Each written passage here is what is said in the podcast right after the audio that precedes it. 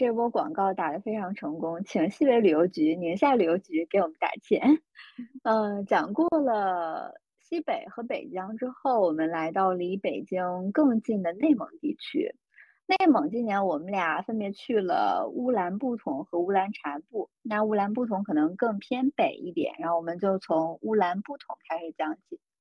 乌兰布统是我临时起意去的，就当时正好有一个。呃，徒步的团，然后是从北京出发去乌兰布统玩两天，玩玩两天一夜的这种行程，是一个比较近的行程。然后完了，我记得那好像刚好是十一之前的一个周末，就是大家都在说乌兰布统的天气已经刚刚好了，就过去能够看到非常漂亮的景色。然后刚好十一我们要放一个长假嘛，如果十一回来之后再去看，可能叶子都。落得七七八八了，就没有之前那么好看，所以当时就临时起意去了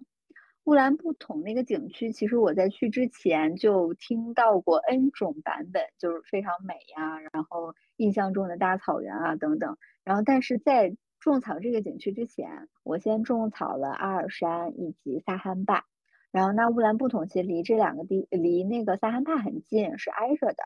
呃，它也是属于。克什克腾旗的一个部分，然后之前应该是呃清朝的皇家木兰围场，然后完了我我之前去查了一下，我专门去查了一下乌兰布统的蒙语翻译过来应该是红色的环形山，嗯是是就是小山坡小山坡的，就是是指大小红山，然后完了，但是我进了乌兰布统景区里面，就它是一个一个的起伏的山包的这种形式。嗯，在乌兰布统里面，其实它整个的资源是比较丰富的，然后是以草有草原、有湖泊、有沙地，然后也有林地。我们当时因为跟的是一个徒步团嘛，然后是找找的当地的呃乌兰布统乌兰布统呃附近的一些居民带我们进去的，然后并不是自己开着越野车进去的，而是那些居民带我们走他们经常走的路线。然后当时我就跟车上那个大哥聊说，嗯，这个乌兰布统景区是不是就是分给你们每家一块儿的这种？然后他告诉我是，嗯，并且现在因为已经要做生态保护嘛，所以呃，他们其实很少在里面放牧的，就会把自己家的牛羊赶到专门的牧区去，而是把这个乌兰布统退耕还林，然后做一个生态保护区去，呃，这样这样子保护起来。然后一般情况下是除了景区自己的路线，只允许他们牧民自己开车去视察自家的围场。然后我们可能就是正好是搭着这个牧民的车，在乌兰布统里面开了一天，就是从早上出发，然后到夜到踏着夜色回来，整整的一天，在这个乌兰布统里面整个的转。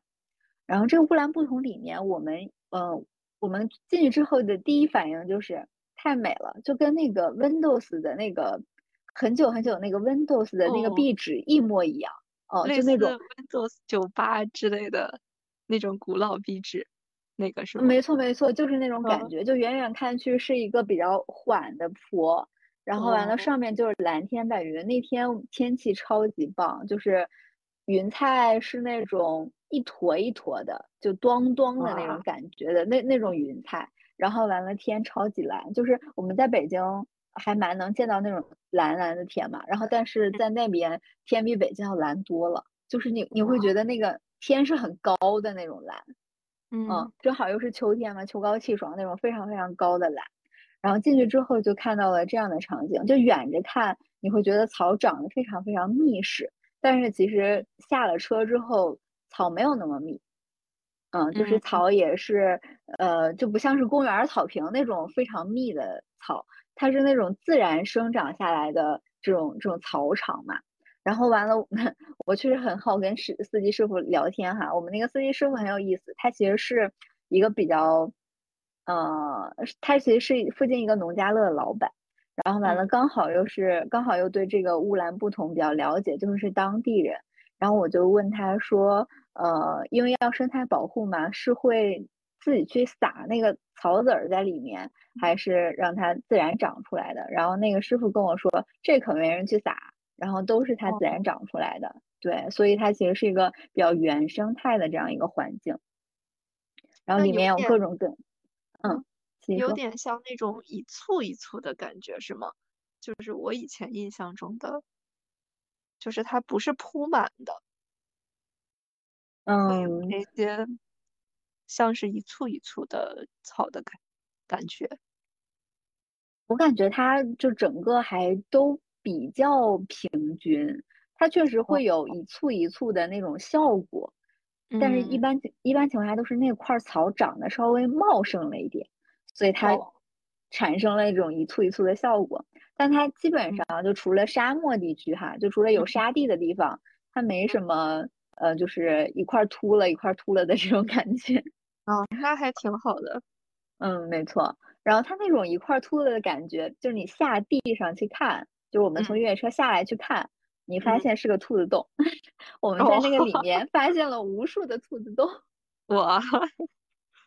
是的，但是可能因为人比较多，所以我们并没有看到野兔的影子，但是会有兔子洞的。然后那个师傅说，晚上这个乌兰布统草场里可是不敢待人的，就会有狼，甚至冬天的时候会有老虎。对，他说那些野生动物它其实是会藏在林子里面的，就藏在密的林子里面。白天就是你是看不到它的影子的，但晚上你能看到狼那个发绿的眼睛。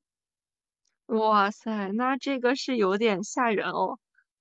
对我我不知道真假，但是那个老板当时是这么跟我讲的。嗯，然后 我们继续聊回来，我们继续聊回来，就是因为乌兰布统，我们全程是跟着这个老板走，所以他会带我们去看他们当地人都知道就哪片有沙子，然后哪片。呃，就是草很，就是坡很平，然后天能能够看到很很好看的天，然后哪片儿就是能看到黄叶红叶这种这种场景，然后并且我们的那个领队也很靠谱，就是我们路上如果看到了比较好看的景色，然后就会呼吁大家一起停下来，然后就在那儿待一会儿，或拍拍照啊，或散散心啊，就这这样子的。所以我们整个的行程还是玩的比较滋润，嗯，但是。有一个 说实话的点，就是像琪琪刚才去讲那个腾格里沙漠的时候，乌兰布统里面的路贼难开，就是它那个，呃，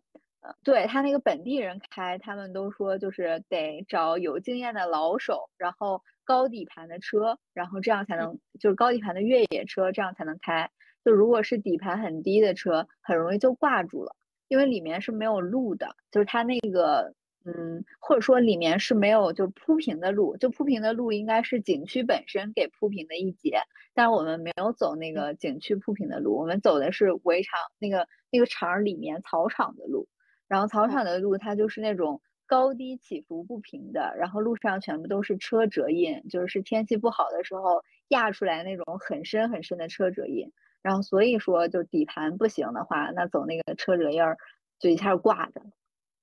然后甚至，因为我我们那个司机师傅感觉是，呃，我们那个车队里面整个最经验最丰富的一个，因为他年纪最大。然后完了，当时甚至到有一个坡的时候，我们车里面所有人都弹起来了，就从就 从那个座位上弹起来。然后我旁边的姑娘因为没有抓牢，就直接磕到了那个车顶，就你就可以想象到它到底有多颠簸了，是非常非常颠簸的。那你们没有系好安全带吗？呃，我们后排没有系，这个是一个不 规范操作，就大家还是要记一下的。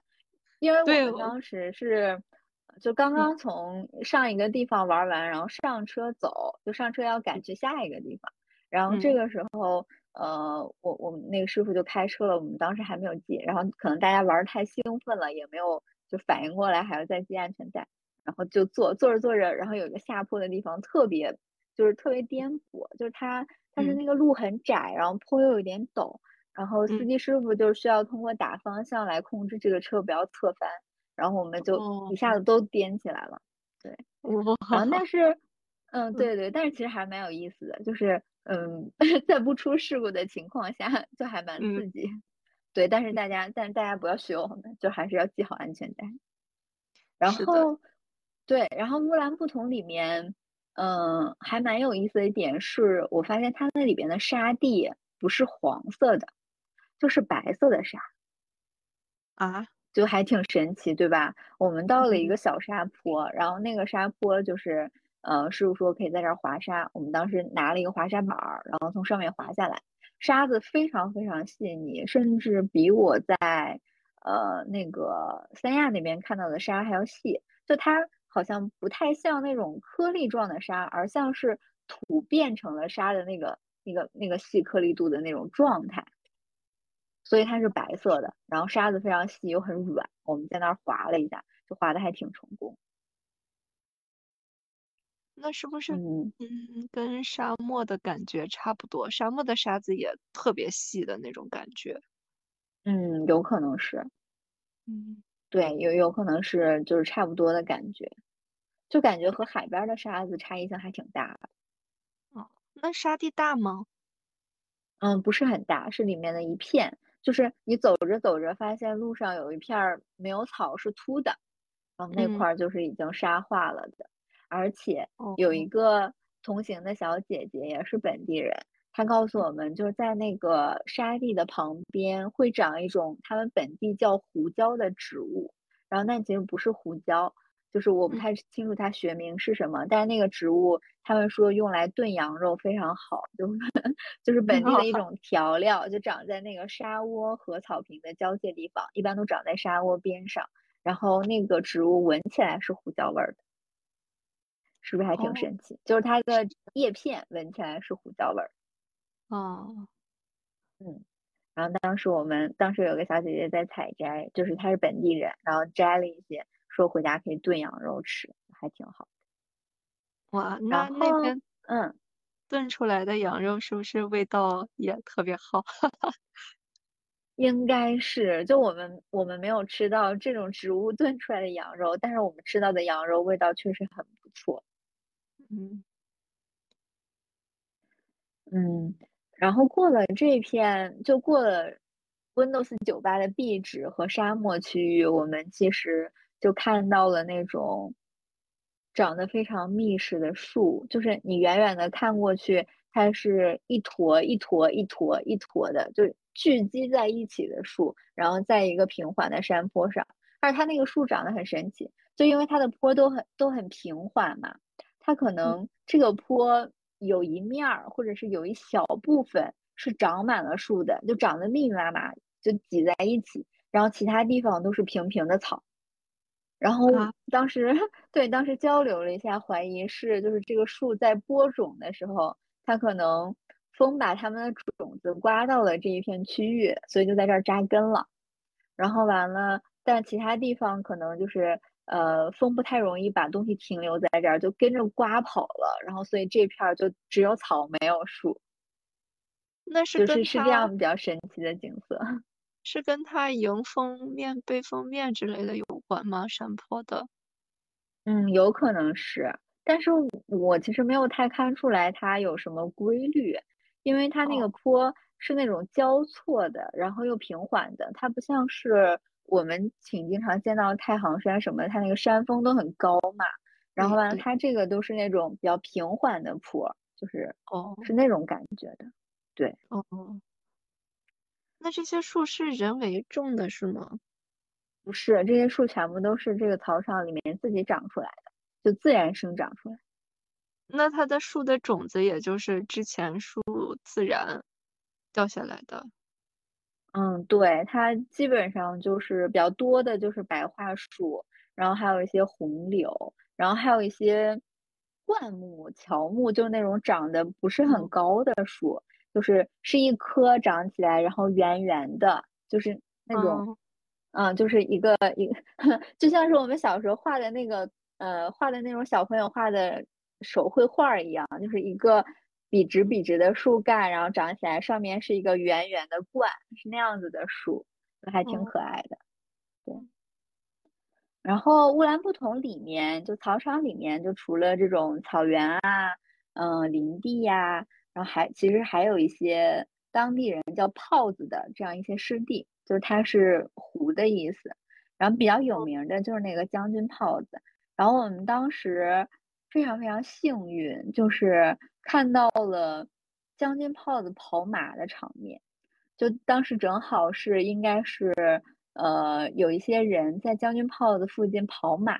然后就看到那个马踏水花的那个场景。哇，然后这个好像还蛮难见到的，就是嗯很多马一起踏水花的那个场景，大家把把马赶着，然后它往那个泡子里面走，然后踏出来那个水花非常漂亮。哇，嗯，对对，我们看到了这样的场景。这个呃，除了这个的话，就是泡子对于挺经常见到大湖、大海、大江、大河的人，嗯，没有什么特别的吸引力、吸引地。然后它就是比较神奇的，就是你会在草原里面看到一片水，然后就是在茫茫的草原里面看到一片水的这种感觉，呃，就那一瞬间，你似乎就感觉到了啊，水资源是非常珍贵的。嗯，而有点像，你说，嗯，就是物以稀为贵的那个珍贵，对对，就是有点像我在沙漠里看到，哦，那竟然有一个湖的那种感觉一样。啊，没错，是这种嗯感觉。嗯，在乌兰布统里面逛完了一整天之后，那天天气挺好的，到最后，呃，我们的越野车就停在了一个小山坡上面。它应它不是乌兰布统的制高点，但是，呃，司机师傅说，大部分看日出的人都会选择在，呃，大部分看日落的人，看夕阳的嗯人都会选择在这个地方去看夕阳，就是他能看到比较好的那种景色。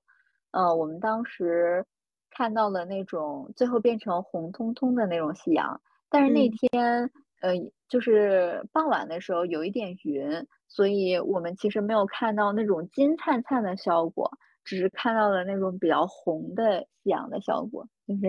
让我想起来小学课文里面的鸭蛋黄，就那种效果的哦，效，对，对，那种效果的夕阳，嗯。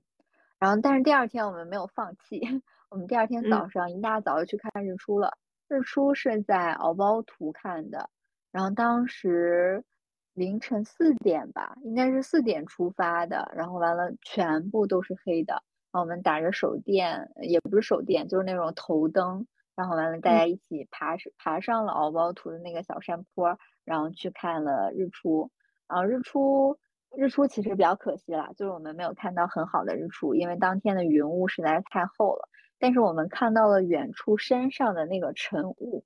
就晨雾的，效果没有很好。对，晨雾的效果没有很好，就是正常的最好的晨雾效果应该是那个光线透过雾气，然后照出来那种有点金色的晨雾，但我们看到的不是，我们看到的是一个冷调滤镜版的晨雾，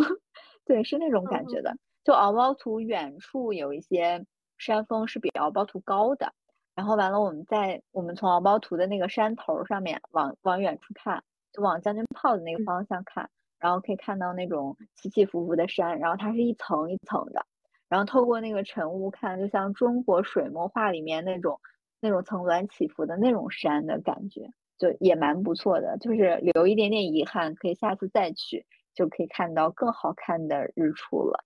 然后这差不多就是我们整个乌兰布统的行程，因为我们是呃玩的比较短，就两天一夜嘛，然后再加上往返的距离，其实呃可能都没有玩够两天。然后但是整个乌兰布统给我的印象还是很不错的，而他们那边的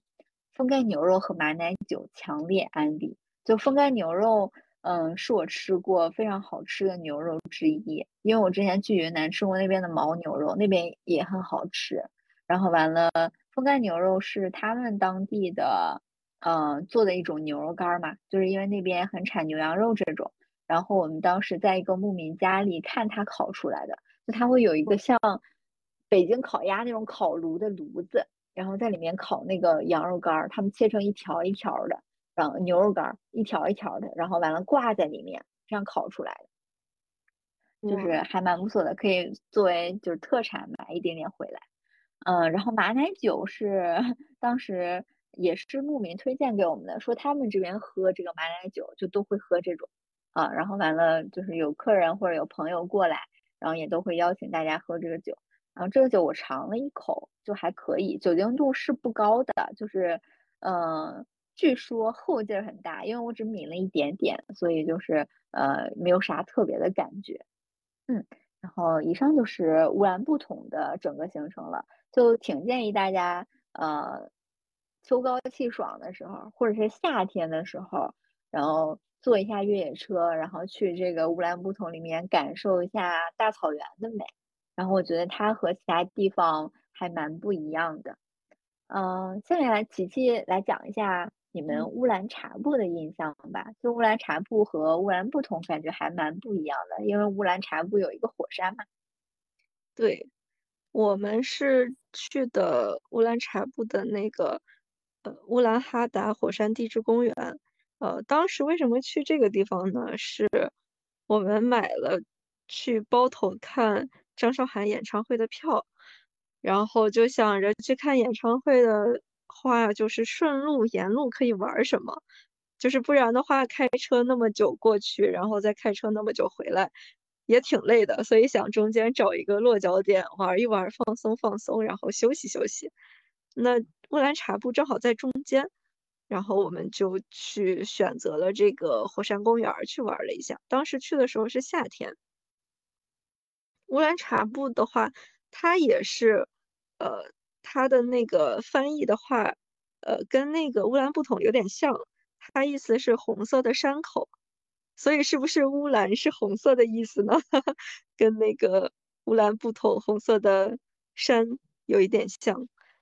然后这这个乌兰察布的话，它已经有六千余年的文明史，是中国古代北方文明的一个重要的发祥地，也是。草原丝路和万里茶道的一个重要节点，就是因为这个地方离北京不是很远，所以就是可以周末的话自驾或者高铁过去玩儿。然后这个火山公园的话，也可以选择，就是比如说自驾或者高铁，然后在那边玩两天，晚上可以露宿、露营。呃，这个火山公园呢，现在有二十余座火山。它现在相当于是景点还处于在开发的阶段，目前还没有开始收门票。然后有一些火山口是会搭一些楼梯之类的，就是开发的稍微完善一些。还有一些火山的话，就是呃基本没有什么防护的那种，就是自己爬着玩儿。嗯，然后我呃这个这个其实嗯。这二十多座火山是在内蒙古高原南侧发现的全新纪有过喷发的唯一火山群，就是大概是距今一万年左右。然后，并且就是因为二十多座，其实规模还算是比较大的，而且现在它这个火山的火山口保护还是蛮好的，呃，是一座就是天然的火山博物馆，就是比较现在呃。推荐比较多的一共是八个火山，就是编号一到八。然后我们当时是主要玩的是六号和五号火山，就是七号和八号火山主要是可以捡一些石头啊、玛瑙啊那些。就我看很多人都说可以带小孩玩，他们就可以捡一天石头在那儿。嗯，然后我们就没有去捡到。我我们没有去捡石头，就是因为当时其实玩的时间也比较短嘛，然后我们就奔着最想去玩的六号火山去了，然后就直接走过去了七号和八号。嗯，就是六号火山的话是那种比较黑的火山石，就是就是那种黑黑的，然后就是它那个火山的山坡也是那种黑黑的颜色，就是。就是一个印象中的火山的感觉，就是那种火山喷发完之后，然后那个石头就是变成了黑色的那种印象。然后在六号火山的话，是可以租那种宇航服拍照片，就是很有那种，比如说登上月球啊，登上火星啊，就那种感觉，呃，就是不像是地球，像是在其他的地方的那种那种。呃，那种景色，嗯，哇，让那就是六号火山是不是大家都是冲着这个景色去的？其他的火山是颜色比较浅的那种吗？就石头不是黑的吗？呃，其实也是，呃，我们主要去的是六号和五号火山。就是六号的话，它，呃，可以就是稍微爬到半山腰之后，就是它可以沿着一圈走，然后它就是中间还能稍微往下下一点。因为六号火山它是开采过的，就是它它把那个火山的侧面的侧壁的那个坡上有一些已经挖走了。挖走了一些东西，所以说它在那个侧坡，它不是斜着的坡，有一部分侧坡是竖直的，就是那个竖直的地方，你可以看到它是黑色的火山岩。然后这样的话，就是你可以下到那个竖直的旁边，就是背对着就是黑色的背景，所以就是它这个景色是不一样的。那我们去到的那个五号火山，它也有。比如说这种黑色的火山岩，但是五号火山是没有被开采的，就是相当于是一个，嗯，从侧面看的话就是一个梯形那种感觉嘛，就是侧边都是斜着的坡上去，然后中间是圆形的一个火山坑，就是中间呃就是就是比如说一个圆形。然后你上到上边之后，你往中间看的话，是一个火山坑，圆形的火山坑那种，它相当于是形状保存的很完整，但是就没有办法你在侧面拍出来那种黑色的，就是逃离地球的那种感觉的照片。嗯，明白。嗯，所以对，所以就是我们当时是先去了六号，就是因为觉得六号这个黑色的竖着的墙壁就是。挺出片的，然后就先在那边玩的，然后后来是，后来是玩了之后走的时候正好有落日，到了落日的时间，然后正好又路过了五号火山，然后就觉得，哎，不然来都来了，看看个落日再走吧，然后我们就又去了五号火山去看落日，但其实，嗯，需要注意的就是，因为刚刚也提到了，这个公园还在开发阶段。就是其实它那个火山，我我们看到的是，比如说在有一边很多人排队往上走，然后零零散散还有人从其他的方向往上上。我们当时就没有想那么多，就觉得哦，既然都有人走，那应该也都没有什么危险吧。然后我们就走了，就离我们最近的，就不是人最多的那个道，就是。散着走上去的那种野路，相当于是没有路的路啊。然后我们走的时候就发现下边还好，就还能爬。就越往上的话，它会有一点变陡。然后变陡的话，就是呃，就是会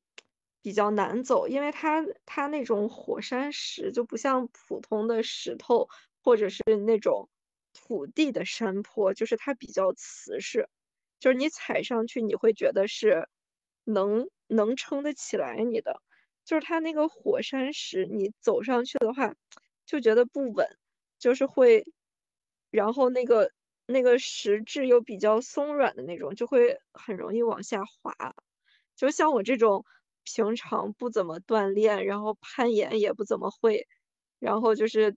平衡力又比较差的人，就是。走这个伞的路就很艰难，就是我基本没怎么，我就没怎么走上去，然后而且走到半山腰就很尴尬，上也上不去，下也不敢下，因为下的话就很容易，感觉上就很容易往下滑，就会比较害怕。然后所以就是怕怕脚底打滑，然后整个整个坐着滑下去。对，是的，是的，而且因为它那个石头，你虽然感觉上它是蓬松的质地，但其实还是挺硬的。就是你摔一下还是挺疼的。我们在六号火山的时候，有小伙伴就是摔倒过，就是还是蹭破皮了的。嗯，所以就是对，还是要还是要注意安全，安全第一。安全对，然后特别是如果说呃大家去的话，如果说还是没有那种修好的楼梯的话，还是建议大家走人多的密集的那个。呃，稍微好一点点的路，那边毕竟走的人多嘛，就是路已经相对比较瓷实了，但其实也不是很好走，因为我们从那边下去的时候，就是也还是有些地方容易滑倒的，嗯，就是特别就是男生他们那些已经走就是爬山比较稳的人的话，就是往下走那个路的话，也是脚底打滑了好几次的。而且我感觉跟鞋子也很关键，就我们平常穿的这些鞋摩擦力可能还是比较弱，然后去爬这些路可能需要更专业的一些鞋子。不过我觉得还是还是那个最终最还是那个呃最根本的观点，就安全第一。我们宁愿去一些嗯大家都去的地方，然后也不去一些小众但是有点危险的地方。就是出去玩嘛，还是要安全第一，不然你得不偿失了，对吧？哦，然后来这边玩的话，也是强烈推荐带无人机。我感觉今年去的地方都是都是无人机拍出来都好好看啊。就是没错没错，同意。我们去乌兰布统，我刚才忘说了，也要带无人机。就无人机拍出来的照片和你手拍出来的照片，不是和你相机拍出来的照片，以及你眼睛看到的是不一样的。就是俯视的这个视角，你能看到更广阔的天地，然后以及更丰富的色彩。是的，就是我们比如说我们在那个六号火山玩的时候，比如说我们自己拍照，就像我刚说的，是只能到那个半山腰，然后就是的那个小坑里边拍它那个，比如说黑色的呃山的呃侧壁。那么我们飞无人机的话，就是可以。一直往上走，一直往上走，然后调转一下无人机的视角朝下，就可以看到这个呃五号呃六号的这个整个的那个火山口，就是六号的话是上不去那个火山口的，然后就是可以，就是你只能通过无人机去看这样的风景，然后包括比如说六号跟远处的五号跟远处的。呃，七号、八号这样子更广阔的视角，你就只能通过无人机去拍。然后这样的话，就是会弥补你视野上的一些不足，看不到的景色都可以通过无人机去看，就还是挺震撼的。我们俩这段像是在给无人机打广告，但是我们并不推荐大家。但是我们并没有推荐大家去买无人机，就是是可以用租的，这样比较便宜。对，是的，我我之前去玩的时候就是租的无人机，呃，就是呃，因为因为如果自己买的话，其实也还是蛮贵的，而且因为它型号比较多，呃，一开始的话刚上手的话，你也不太确定那些功能是不是你想要的、合适的，而且其实无人机是一个消耗品。大家可以选择买二手或者是租，就像我们在那个北疆的时候，就是无人机就飞树上了嘛，然后就取不下来了。还有一些，比如说什么飞狐狸啊之类的。就我们在沙漠的时候，就是玩五湖穿越的时候，呃，其实那天风就特别大，我们无人机好几次都失联了，然后就是强飞回来，就是。嗯，差点就没电，就找不回来的那种，嗯，所以就是大家还是要慎重考虑，然后可以先租一下体验体验，然后可以等技术比较好了，然后再选择自己喜欢的型号。我感觉现在无人机的话，就是属于就是在很多地方都属于你视野的一个补充，帮助你看到更多不一样的视角的风景。嗯，没错，而且，嗯，一般情况下，无人机都是出去玩的时候带嘛，就比如说北京这种城区里面也是不允许飞的，所以大家呃考虑这个性价比哈，然后自由选择。无人机的话题就到此结束。嗯，那么今天的闲聊我们就到这里了，大家有什么想讨论的话题，欢迎留言评论。我们的播客节目呢会同步上线小宇宙、苹果播客、喜马拉雅等平台。下期再见，拜拜，拜拜。